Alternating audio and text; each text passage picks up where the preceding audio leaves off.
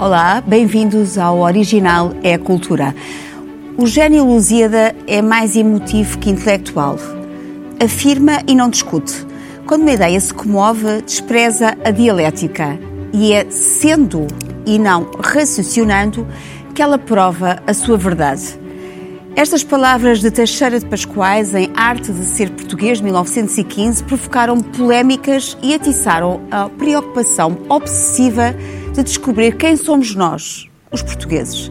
Portugal é uma mina para Freud, no dizer de Eduardo Lourenço no livro O Labirinto da Saudade, que nos põe deitados no divã a pensar na nossa identidade. Já é tempo de nos vermos tal como somos, contrariando sonhos e ideias feitas. Antes de passarmos para a conversa com a Irene Pimentel, Rui Vieira Neri e Carlos Filhais, vamos ver o trailer do filme O Labirinto da Saudade, de Miguel Gonçalves Mendes, inspirado na obra homónima de Eduardo Lourenço.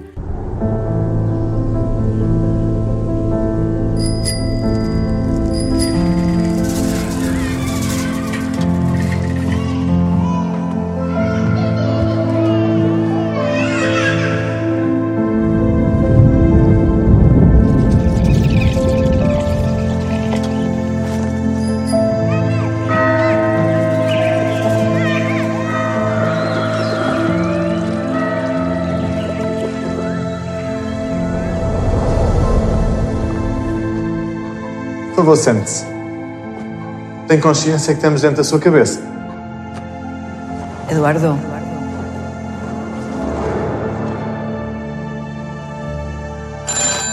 Professor, por favor, tem uma chamada para si.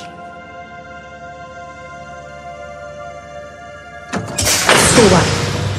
Saiam, pessoa! Aqui ao leme sou mais do que eu. Sou um povo que quer o mar que é teu. Como é que está o jogo? Este é um jogo que se joga sozinho. E aquela cadeira vazia? Nestes claustros, velhos de quatro séculos, juntam-se hoje o passado e o futuro de Portugal. Eduardo, pode entrar. Entra, vai, fica à vontade. O sonho é seu. Vou-lhe fazer uma pergunta impertinente. O que ficará de nós, homens e mulheres, se é que alguma coisa fica quando partirmos em férias?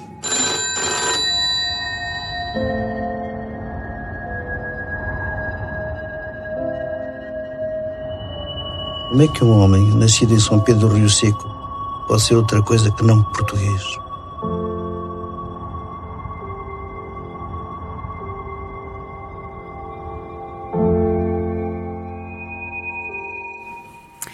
Na impossibilidade da Dulce Maria Cardoso estar hoje connosco, convidámos a historiadora Irene Pimentel, galardoada com o Prémio Pessoa 2007 e autora de vasta obra sobre o Estado Novo e o período da Segunda Guerra Mundial. Eduardo Lourenço, um pensador da história, da sociedade e da cultura portuguesas, definiu-se como um poeta da paixão por Portugal. No Labirinto da Saudade diz-nos que o que é necessário é uma autêntica psicanálise do nosso comportamento global. Irene, bem-vinda. Olá. Muito obrigada Começo por ti. Muito por obrigada. que razão pensar Portugal é uma obsessão que atravessa autores de vários séculos?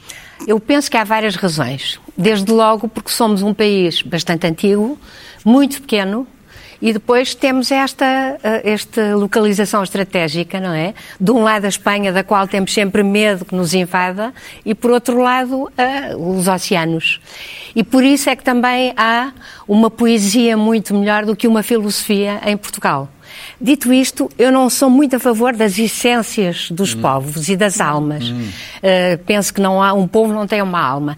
E sou muito mais cosmopolita eu própria do que uma nacionalista. E acho que a procura e, e esta obsessão pela identidade que eu acho que, ao mesmo tempo, é interessante, é muito interessante, evidentemente, porque nós gostamos de analisar o que se passa à nossa volta, mas, por outro lado, também temos muito a ver com outros povos, de outros locais, e, e acho que não nos podemos fechar só nessa identidade, porque senão corremos o risco do nacionalismo identitário, digamos, que eu sou profundamente contra. Dito isto, assim como não é a raça que cria o racismo, são as elites que normalmente criam o português e a imagem do português. O próprio uh, Teixeira de Pascoais e, sobretudo, que eu acho maravilhoso, no Labirinto da Saudade, o um, Eduardo Lourenço que foi ele que me chamou a atenção, eu nunca tinha reparado, que de facto em Portugal estamos sempre à procura da nossa identidade e de falar sobre ela muito mais do que outros povos. Nesse aspecto, eu acho que ele tem uma grande razão. E a questão da psicanálise faz-me lembrar que nós muitas vezes achamos que nós somos maníaco-depressivos, não é? Tão depressa achamos que somos os melhores do mundo. Por exemplo, quando foi a Expo 98, nunca mais me esqueço disso. Ou o futebol, quando se ganha e depois, logo a seguir, caímos numa vil tristeza, não é? Ou numa depressão, dizendo que somos os piores do mundo. E é essa, hum, essa falta de dialética entre esses dois lados, que são ambos interessantes, porque, do ponto de vista cultural, levam-nos a muitos sítios, desde logo ao fado, mas, sobretudo, eu gostaria de por exemplo, o Diário de Notícias e o Século, na altura do Estado Novo, tinham uma rúbrica que dizia sempre o que dizem de nós no estrangeiro. Que é uma hum. coisa eh, extraordinária, porque também temos muito essa. Estamos sempre a olhar-nos ao espelho, há um narcisismo próprio dos portugueses, e eu estou agora a ir contra a minha não essencial, o meu não essencialismo, mas que estamos sempre a dizer, a compararmos com o estrangeiro e saber, a, a concorrenciar ao fim e ao cabo quando não o fazemos no nosso interior. E aí temos uma, um defeito muito grande, que é a mesquinhez. E, uh, digamos, a concorrência, digamos, invejosa. Que isso, de facto, é qualquer coisa com a qual nós todos nos confrontamos. Hum. E provavelmente também sentimos, não, estou, não nos estou a, a pôr fora. Inveja é a última palavra do, dos Lusíadas, não é? Exatamente. Eduardo Bonense também diz que nós, o problema é que nós não, não sofremos de uma identidade, mas sim de uma hiperidentidade. Exatamente. Portanto, há um narcisismo, excessiva, não é? Excessiva. Excessivo. Exatamente. Eu, aliás, gostava nessa, uh, nessa ideia que, se, que as elites, os ditadores, uh, os governantes, queriam também a nossa forma de ser português, eu gostava de falar do Salazar. Uh, não, não, inevitável, não porque acho que seja extraordinário o que ele aqui diga, mas eu já vou explicar porquê. Eu vou falar só dos defeitos, para não tomar muito Sim. tempo. Excessiva, diz o Salazar do português, excessivamente sentimental, com horror à disciplina, individualista sem dar por isso, falho de espírito, de continuidade e de tenacidade na ação, a própria facilidade de compreensão, ele aqui está a dizer, a dizer que é uma qualidade, diminui-lhe a necessidade de esforço. Leva-o a estudar todos os assuntos pela rama, a confiar demasiado na espontaneidade e brilho da sua inteligência. Mas quando enquadrado, e aqui é que vem, hum. convenientemente dirigido, o português dá tudo quando se quer. Uhum. Ou seja, aqui está a base de porque é que tem de haver uma ditadura.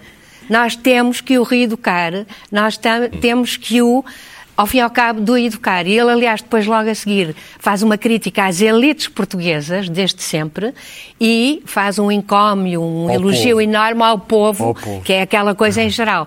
Sendo que ele diz, mas temos de criar novas elites.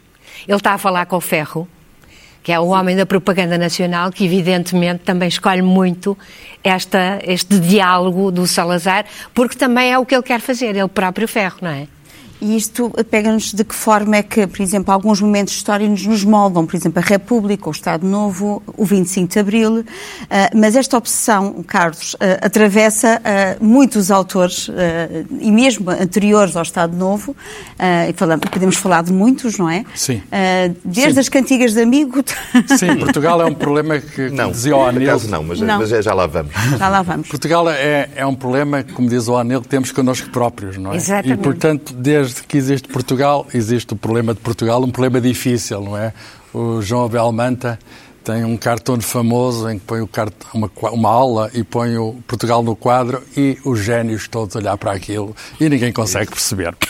Pronto, há, ao longo, É um problema difícil. ao, ao longo, ao longo da nossa história, há alguns que tentam, tentam, com sucessos variados. Uh, por exemplo, Teixeira de Pascoais, falaste do Teixeira de Pascoais, um, que uh, tem aquela visão essencialista, vai ver qual é a essência. E, e eu acho que.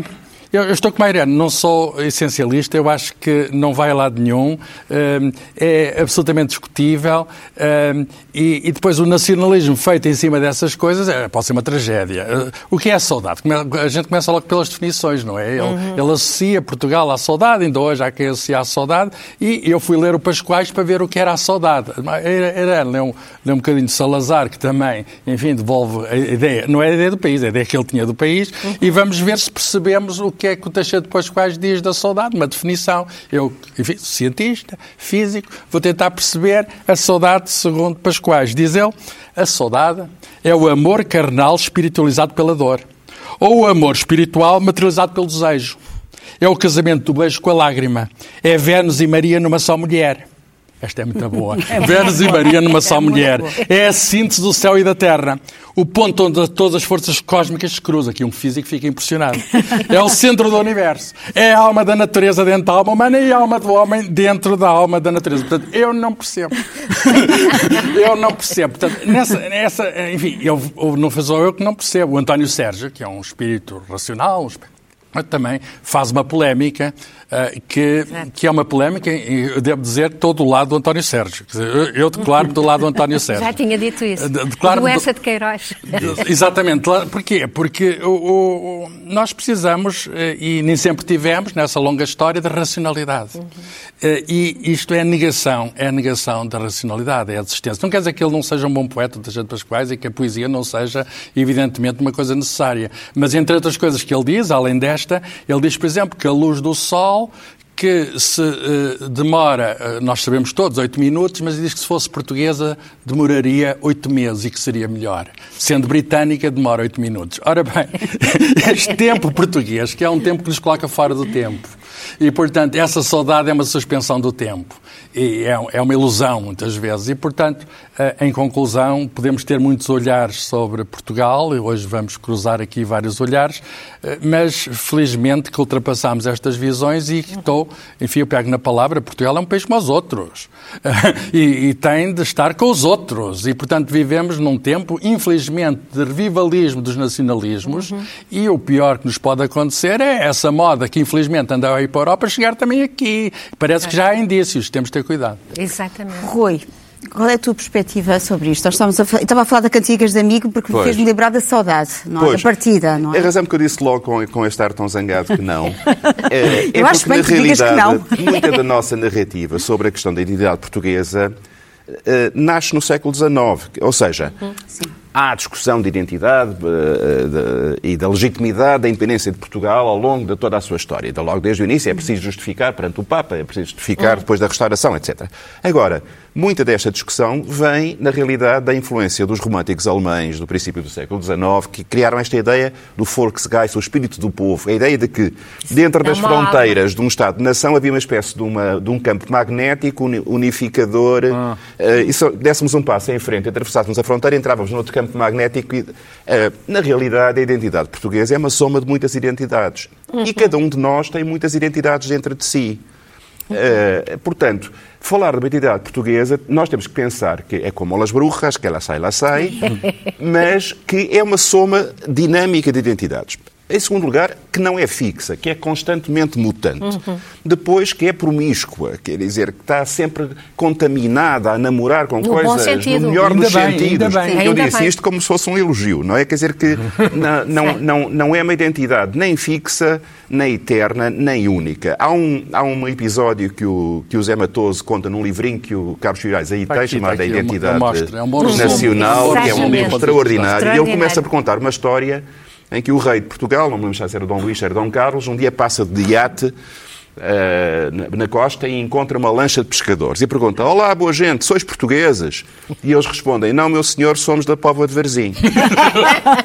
que é a terra do Messa, já agora. E é uma resposta, é uma resposta extraordinária, porque de facto há um microcosmos em que esta gente sempre viveu, nasceu, cresceu, casou, não sai dali e as suas referências estão ali. Eles sabem que aquele é o rei de Portugal, sabem que estão a falar uma língua que é a mesma, sabem que tem a mesma religião e tudo isto são fatores constantes, quer dizer, a, a, a, digamos, a, permanência das fronteiras durante uhum. 900 anos a língua comum, uma religião comum que molda uh, uhum. um modus, um, um modus operandi não é? Da, da, da, no dia a dia, nas tradições culturais, tudo isso são fatores uhum. unificadores. Mas depois temos imensa diversidade e a riqueza de Portugal está nessa diversidade e no facto que ela está constantemente a alargar-se. Uhum. Hoje em dia, a identidade portuguesa também já incorpora o funaná, é uh, e, a, e, a, morna, e, e, o kuduro, e a, as balalaicas dos ucranianos, uhum. e tudo isso são ingredientes que estão constantemente a entrar neste, neste caldo.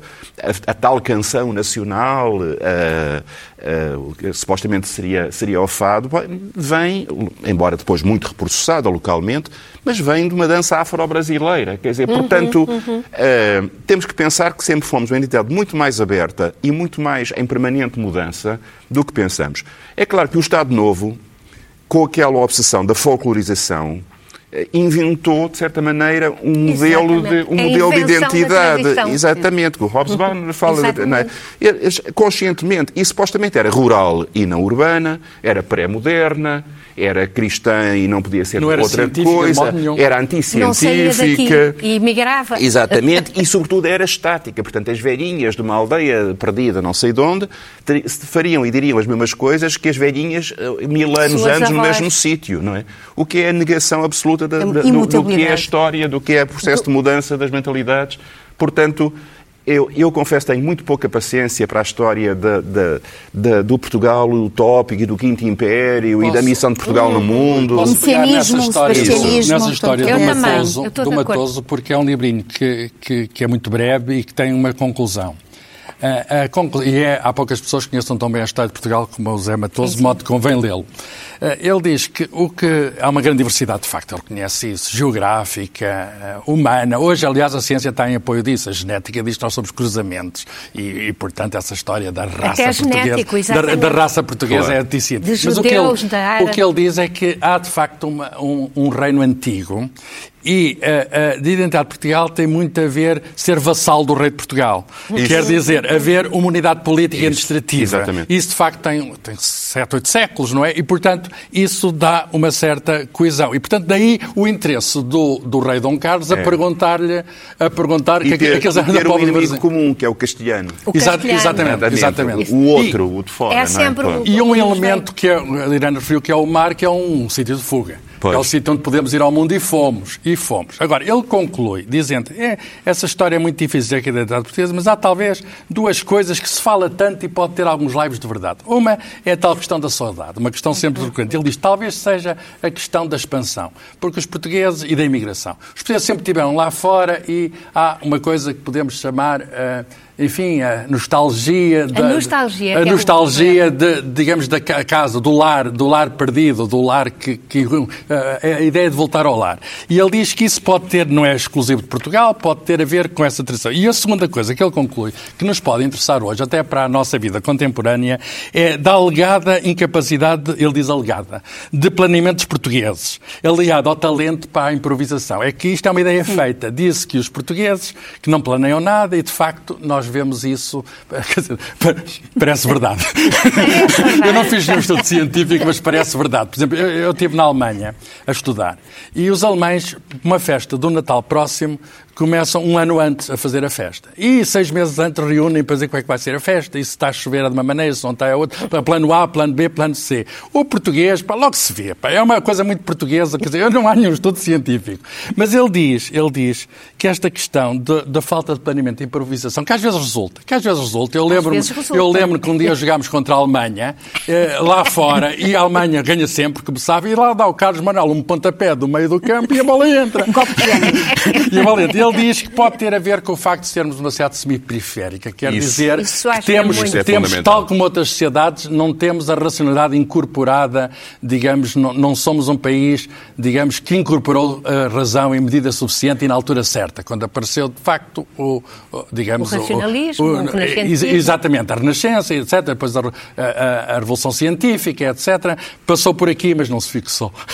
não se fixou. E, portanto, é- esta é, digamos, o que podemos dizer. E agora, é engraçado falar destas coisas, É, mas, mas, é. mas às vezes há muito pouco de verdade em coisas que se dizem, porque eu concordo com o Rui, os portugueses são muito diversos, são muito diversos. E depois, quando tá- estão lá fora, talvez seja verdade, esta capacidade de adaptação, uma pessoa nem dá que são portugueses. Uma pá. capacidade Cumprem- de darem com outros povos Cumprem outras horários, cumprem horários, falam línguas, trabalham, etc. Aqui, às Planificam. Vezes, planificam. Aqui em Portugal, alguns mostram que, digamos, estão- querem estar de acordo com esta mitologia.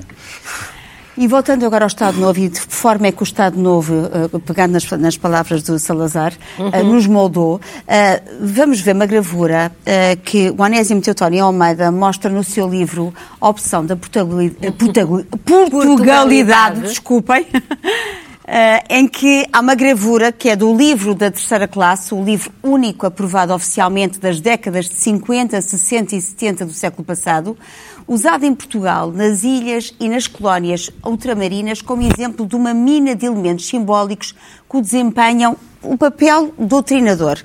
E eu, a propósito dessa gravura, vou ler aqui o excerto do livro da Obsessão da Portugalidade, agora sim disse bem, eh, em que ele diz, e vou citar o Onésimo, no centro temos o escudo português, simbolizando a pátria. A imagem tem duas áreas distintas, a metade superior para os heróis nacionais e a metade inferior para a gente comum. Em cima estão o rei Afonso Henriques, o infante Dom Henrique, ícone do Império Ultramarino, Nuno Alves Pereira, Camões, Gil Vicente, Vasta Gama e Afonso de Albuquerque. Em fundo, podem ver-se uma igreja e um castelo, associação nada fortuita e que fora resumida por Camões no verso Dilatando a fé e o império. Entre as duas partes, à direita do escudo, há uma caravela e um padrão, combinação que de novo associa a ideia de conquista de terras e de expansão da fé cristã e de civilização. À esquerda, há um trio de saudades de três épocas históricas importantes, segurando bandeiras. A consabida frase terra de heróis e de santos está aqui bem retratada. A metade inferior tem força por si. A atenção recai numa figura central, uma mãe com o seu bebê e o pai junto de pé, mas olhando-os ao mesmo tempo que saúda a bandeira. A cena é em tudo semelhante às versões populares do nascimento de Cristo, nos quais o menino Jesus está no regaço de Maria, enquanto José, de pé, mantém uma atitude protetora. O missionário tem uma atitude santa e piedosa. É velho e tem aspecto ascético. Apresentando tem a cruz a dois negros em atitude servil, um deles ajoelhado. Ah, isto faz-me lembrar um título da- do teu livro, ah, A Cada Um o Seu Lugar. Portanto, temos esta. Eu queria que me explicasses de que forma é que o Estado Novo nos moldou, ah, usando precisamente aquilo que estavas a falar do, do- de Salazar. Ah, o José Gil, por exemplo, no, no seu livro Portugal, Medo de Existir, diz que o salazarismo foi uma doença que pôs de rastros o povo português. Ah, és capaz de. A história, essa frase que eu dei, portanto, dei uh, um título a um meu livro sobre as organizações femininas do Estado Novo, sobretudo a obra das mães pela Educação Nacional, que era uma organização de moldagem das mães, lá está, para ser exatamente como naquela, naquela imagem, mas que é do Carneiro Pacheco. E o Carneiro Pacheco era o verdadeiro reeducador do Estado Novo porque era o Ministro da Educação Nacional. A primeira coisa que ele fez a partir de 36, quando foi nomeado, foi mudar de Ministério da Instrução Pública para Educação Nacional. Logo aqui há toda um- uma postura ideológica, não é? De educar as pessoas num certo sentido. E ele dizia, que, eh, uma frase que extraordinária, vamos dar um lugar para cada um, mas cada um fica no seu lugar. E o que é muito interessante, porque havia um lugar para as mulheres, mães, esposas educadoras dos seus filhos, eventualmente, se trabalhassem fora de casa, na assistência e na educação. Professora é? primária. Professora primária, Ou lá está. enfermeira. Ou regente, ou enfermeira, exatamente. Assistência, a- apoio. As mulheres só podiam ter a terceira classe, não é? havia uma diferença para os homens que era a quarta. Exatamente, Aos começava homens logo por aí. quarta. as- as- E o que é interessante é que quando se faz, cria as regentes escolares, é justamente para acabar com as escolas do magistério primário e é para dar, eh, eh, portanto, as regentes que só tinham as três, que eram as, republicanas, de quatro anos, Isso. primário, obrigatório, e o Carneiro Pacheco, é o mesmo, eh, reduz para três. Sendo que são as regentes que têm o- até à quarta classe que vão dar as primeiras três. Portanto, a educação ficou reduzida a isto. Mas não é só as mulheres no, no seu lugar, é cada um, de facto, no seu lugar. E quem conheceu o, o antigo regime, digamos, o regime ditatorial, lembra-se perfeitamente que cada um, portanto, o filho do merceeiro seria um merceeiro, o filho do alfaiate seria um alfaiate. Raramente havia uma mobilidade social de baixo para cima. Oh, Como Irene, esta gravura mostra. O não é? que é curioso é que, por exemplo, o, o- o presidente Bolsonaro, ainda há pouco tempo, dizia a escola, a função que tem é ensinar a ler, escrever e contar e depois uma profissão útil para a sociedade. O que Salazar dizia. Exatamente a mesma Exatamente coisa. a mesma Estas coisa. ideias E- renascem, não é? Exatamente. Que é terrível É. isso, Terrível. absolutamente. Aliás, É perigoso. a questão da educação no salazarismo, eh, que eu acho que ele também vai fazer isso, justamente é a profissão, é assim, para quem vinha de baixo, era eh, o ensino técnico. Dois, três anos. Isso. E depois, para quem vinha de cima, a futura elite, os futuros, eh, digamos, dirigentes da- do Que povo, eh, iam para E, o os liceu. grandes, e os grandes liceus, com os, Os grandes, grandes professores. E para lice- aquela minoria. E o liceu mas- era para formar para a universidade. Isso, claro. E sobre a Os universidade, que iriam. sobre a universidade ao mais alto nível, há uma história que eu não vou dizer, mas parece que é verdade, não vou dizer onde, que uma faculdade de medicina, o, o diretor da faculdade de medicina reúne o conselho e disse, com um ar muito grave, muito circunspecto, ah, estou muito preocupado com o futuro da nossa faculdade. E eles olhar para ele, mas o que é que se passa? É que os senhores professores não estão a ter filhos. E, portanto, isto mostra que havia uma reprodução dentro da própria instituição ah, universitária e ao mais alto nível, havia uma endogamia, do qual ainda há vestígios, Eram não é? os filhos dos Um- Um governantes. pormenor engraçado. Ahm, o Salazar considerava que a música e os músicos estavam nas profissões técnicas. Portanto, não era, não era, não, não era uma coisa que exigisse uma reflexão muito aprofundada. Era uma técnica. Era a gente, tal como aprende a usar uma máquina, aprende a usar um piano ou um saxofone. E, portanto, vai em 36 eh, mudar o plano de estudos do Conservatório de Lisboa, tirando todas as inovações pedagógicas de cadeiras culturais que o Luís Feitas Branca e o Virem da Mota tinham posto em 1919. Era só execução. E diz, eliminando ah, disciplinas que constituíam um luxo desnecessário. Provavelmente a história da música. Por- claro, A história, claro. Mas é- isto, há um conceito que, que nós aqui temos tocado e que vale a pena também ah, relacionar com isto, que é o conceito de nação, não é? Muito bem. O conceito de nação que o Estado Novo promove é um conceito que vem do Maurras, da ação francesa, é, é que é esta ideia de que a pátria é o conjunto de todos os, os- os, cidadãos dessa pátria, desde sempre, os mortos e os vivos. E é por isso que os vivos não têm o direito de decidir sobre coisas que pertencem à totalidade dos que alguma vez foram portugueses. Exatamente. e há a- uma essência. Daí a negação Criaram-se histórias anteriores à nacionalidade, como a história do viriato. Isso. É inventado. É tudo inventado, É tudo exatamente. inventado. Aliás, há vários sítios onde ele deve ter nascido. Cai de lá da fronteira. E cada um reclama que é a terra do viriato. Bem, eu acho que ele nasceu num sítio. Parece que está provado. Realmente sim.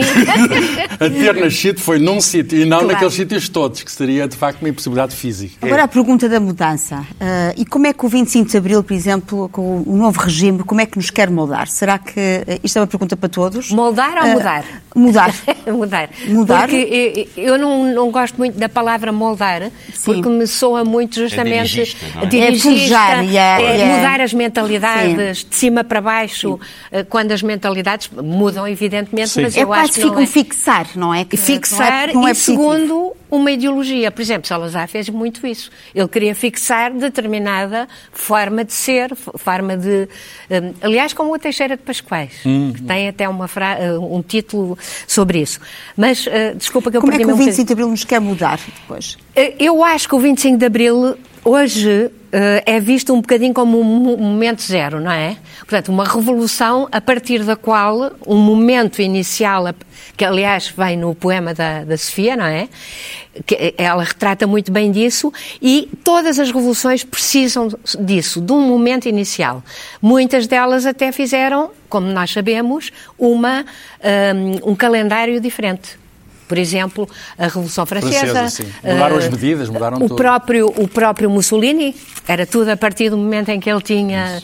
eh, e, e, portanto, isto tudo é fabricado, é inventado. também, o ano 10 da Revolução Nacional. O ano é? 10 da Revolução Nacional. Exatamente. Era a partir da Revolução Nacional, 1926, portanto, 1036 e por aí fora.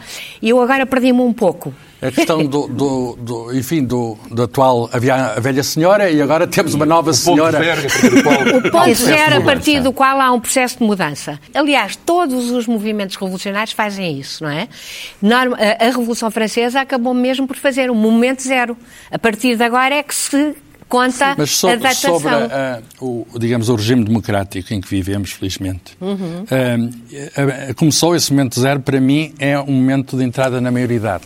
Eu tinha 17 anos, estava no primeiro ano do curso de Física e não houve uma aula de análise matemática porque a revolução estava na rua. E, portanto, para mim, enfim, fui educado toda a escola primária e todo o liceu pela cartilha de Salazar. Tive de saber que o pico mais alto de Portugal era o Rambelau em Timor.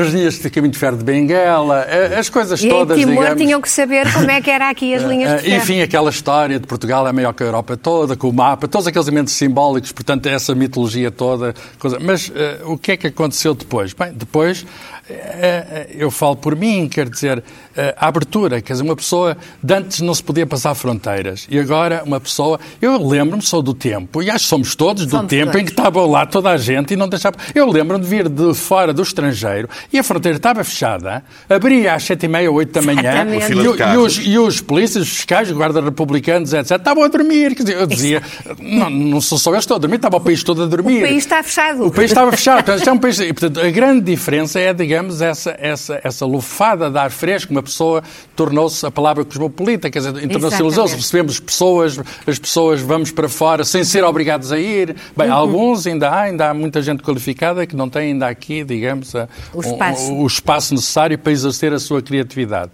Mas o que é que me preocupa na, na- na democracia atual? A mim preocupa, por exemplo, a abstenção.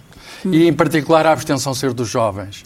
Quer dizer, hum, eu aí não é que o regime tenha de fazer assim, o, marketing que teve de fazer o António Ferro, pelos vistos com algum sucesso. Ou o mas Salazar, com a reeducação. Exatamente, mas a questão é como é que nós vamos eh, levar os jovens a votar. Uhum. É que o futuro é deles, eh, mas eles sabem, eles, eles, eles sabem, claro que sabem, mas a questão é o que é que eles querem fazer por agora, enfim, é, é- a questão é, nós não podemos continuar a aumentar a abstenção e, e sabe-se, isso é ciência, porque sabemos que está, digamos, em pessoas que o regime democrático não lhes diz nada e então isso tem perigos que, acho eu, incalculáveis para o nosso futuro. Oh, oh, oh, Carlos, eu, eu tenho que dizer que eu gosto desta ideia de que o- a questão do mudar moldar até foi muito bem levantada. Eu não preciso de um regime que me molde. Uhum. Eu, eu gosto desta ideia de uma sociedade civil em ebulição. E está muita coisa a acontecer. Todos os dias a, a identidade portuguesa está a mudar, e está a crescer, e está a alargar-se, e está a interagir com outras. Eh, não só eh, a identidade do- da Galiza, tem, de, de, do Minho tem mais a ver com a Galiza do que com, com o Alentejo. Ou a do. Alentejo tem mais a ver com a Andaluzia de, de, de contra os montes. Uhum. E depois há fatores unificadores, mas também ao nível da microcela, do bairro, da, da, da, da, da- da comunidade. Quer dizer, há aqui uma efervescência de criatividade, de reinvenção, que eu acho que é muito positiva. Uhum. O papel do Estado, neste caso, tem que ser injetar alguns temas de reflexão Uhum. que a própria sociedade civil possa, possa ass- assumir e, sobretudo, na escola, voltamos ao tema que já tratámos, Uhum. Eh, dar instrumentos para que a pessoa possa exercer a sua liberdade crítica, a sua liberdade de olhar sobre a realidade e encontrar as suas respostas. Mais do que impor uma, uma resposta eh, pura. E se, se souber fazer isso, se essa escola democrática souber dar esses instrumentos, as próprias pessoas e os jovens vão encontrar um, um caminho e vão Pois, redefinir a, E a identidade e nacional. diverso. A pergunta é se o está a fazer na medida suficiente. Eis como se termina uma conversa com tanto por conversar, tanto por dizer E agora vamos passar para as sugestões. Carlos, o que é que tens para nós hoje? Eu trouxe aqui um dos 30 volumes uh, das obras pioneiras da cultura portuguesa que saíram, está precisamente a acabar de sair uh, no Círculo Leitores. Uh, é uma coleção coordenada pelo José Eduardo Franco e por mim próprio, que reúne o conjunto de textos que foram escritos pela primeira vez em língua portuguesa sobre os mais variados assuntos. E estes são os primeiros textos de história, primeiros textos de não só história, mas também pré-história, história e heráldica. Porquê é que tem a ver com o tema de hoje, o tema da identidade nacional? Porque quando se escreve história, está-se a, a, criar, digamos, a tal identidade. A narrativa da identidade. A narrativa da identidade. Então, quais foram os textos mais antigos que aqui estão? Um é a primeira crónica portuguesa, que é chamada Quarta Crónica Breve de Santa Cruz de Coimbra, que é um texto de autor anónimo, que deve ser do século XIII, embora o manuscrito esteja datado do século XIV, porque há cópias que se faziam nos mosteiros, e é muito engraçado, porque é a história dos reis, em particular o rei Afonso Henrique, já é um herói, e já está a Batalha de Ourique, que aparece na bandeira, nas cinco, nos cinco reis mouros que foram derrotados. A seguir, de um, de um grande um, aventureiro português do século XVI, Fernando Oliveira, História de Portugal, que é escrito na altura em que há a transição, digamos, da perda da independência, e por 1580. E é muito interessante. Volta à Batalha de Ourique, mas agora em grande. Aquilo tudo foi todo enriquecido, todo. Porquê? Porque era preciso afirmar a identidade portuguesa. A tal ponto, é, é, muito interessante ler estes textos antigos, que até se conta que quem fundou Portugal foi um neto de Noé, que apareceu vindo de barco, uh, por, entrou por Setúbal. Aliás, ele chama Setúbal e, segundo o Fernando Oliveira, o nome de Setúbal deve-se a esse hipotético, fantástico, fantástico neto do, enfim, do homem do dilúvio. E eu trouxe dois poetas, não só poetas, são uh, dois uh, escritores, o Mário Cláudio, a quem felicitamos pelos 50 anos de vida literária e trouxe uh, esta, a reunião da sua poesia de 1969, a data da estreia na sua vertente poética com o ciclo de Cipros, até 2019, tem o prefácio de António Carlos Cortês e Mário Cláudio, que é, enfim, um mestre da língua, da língua vernácula, herdeiro da Colino Ribeiro, um homem de, dos sete instrumentos que, entretanto, já se, já se estreou em tantos géneros literários, nomeadamente também da, da biografia com a sua grande obra uh, Tiago Veiga. Eu selecionei um poema uh, do, e tem a ver com este tema, que é precisamente António Nobre. e vou ler. Passaste o braço do afeto, o direito, sobre o ombro do irmão e foste inclinando a cabeça, a sucena degolada à tua frente o mar da Foz estendia-se, cansado de viagens e versos, a extinguir uma estrela no abismo do teu olhar português. Hum. E uma corrente de sangue expelida do peito manchou o branco do lenço, tingiu as ondas. Uh, Mário Cláudio, mais uma vez os parabéns pelos 50 anos uh, de vida literária. Esta é uma edição glaciar com o apoio da Sociedade Portuguesa de Autores. Apresento também este livro Entre Silêncios, de Ivete Centeno, também uma edição glaciar com o apoio da SPA, eh, com a poesia reunida de 1961 a 2018. Ivete Centeno merece ser mais amada pelos portugueses. Uh, e é por isso que a trazemos aqui. Uh, também uh, tem uma atividade variada, doutorado em literatura alemã, professora catedrática aposentada da Universidade Nova e tem uma vasta obra publicada nos vários domínios do ensaísmo de investigação, prosa de ficção, teatro e poesia. E também na tradução, foi a grande tradutora de Paul Celan. Eu vou ler um poema de, de Ivete Centeno que se chama Nas Ruas de Lisboa. Veio avisar veio com rosto de sombra. Morrerá um poeta nas ruas de Lisboa. Chove muito, a chuva lavará o seu cadáver. Alguém dirá o seu nome, alguém lhe fechará os olhos que ele desejava abertos sobre o mar. Rui, o que é que nos traz hoje? Bom, continuamos à volta da identidade. Eu trouxe uh, uma obra que é a primeira composição, o Opus 1 do Fernando Lopes Graça, as variações sobre um tema popular uh, português, uma obra de 1927 que ele compôs quando ainda era aluno do Conservatório e já experimentando esta abordagem das tradições musicais rurais portuguesas, também um bocadinho à procura da identidade portuguesa, mas em vez de ser aquele folclore bonitinho dos ranchos de, do, do, do era uma música popular explorada nos seus contornos mais duros, mais associados a uma existência de luta pela sobrevivência, mais cheia de amargura. E, eh, e é uma obra absolutamente notável. Enfim, pouco tempo depois, o Graça acabou o curso brilhantemente, concorreu a professor conservatório, ganhou o concurso e nesse mesmo dia foi preso pela PIDE pela primeira vez. Irene, muito obrigada pela tua presença, que muito, que agradeço uh, brilhou esta conversa, também abrilhantou esta conversa. Rui, muito obrigada. Carlos, este foi o original, é a cultura. Contamos consigo para a semana.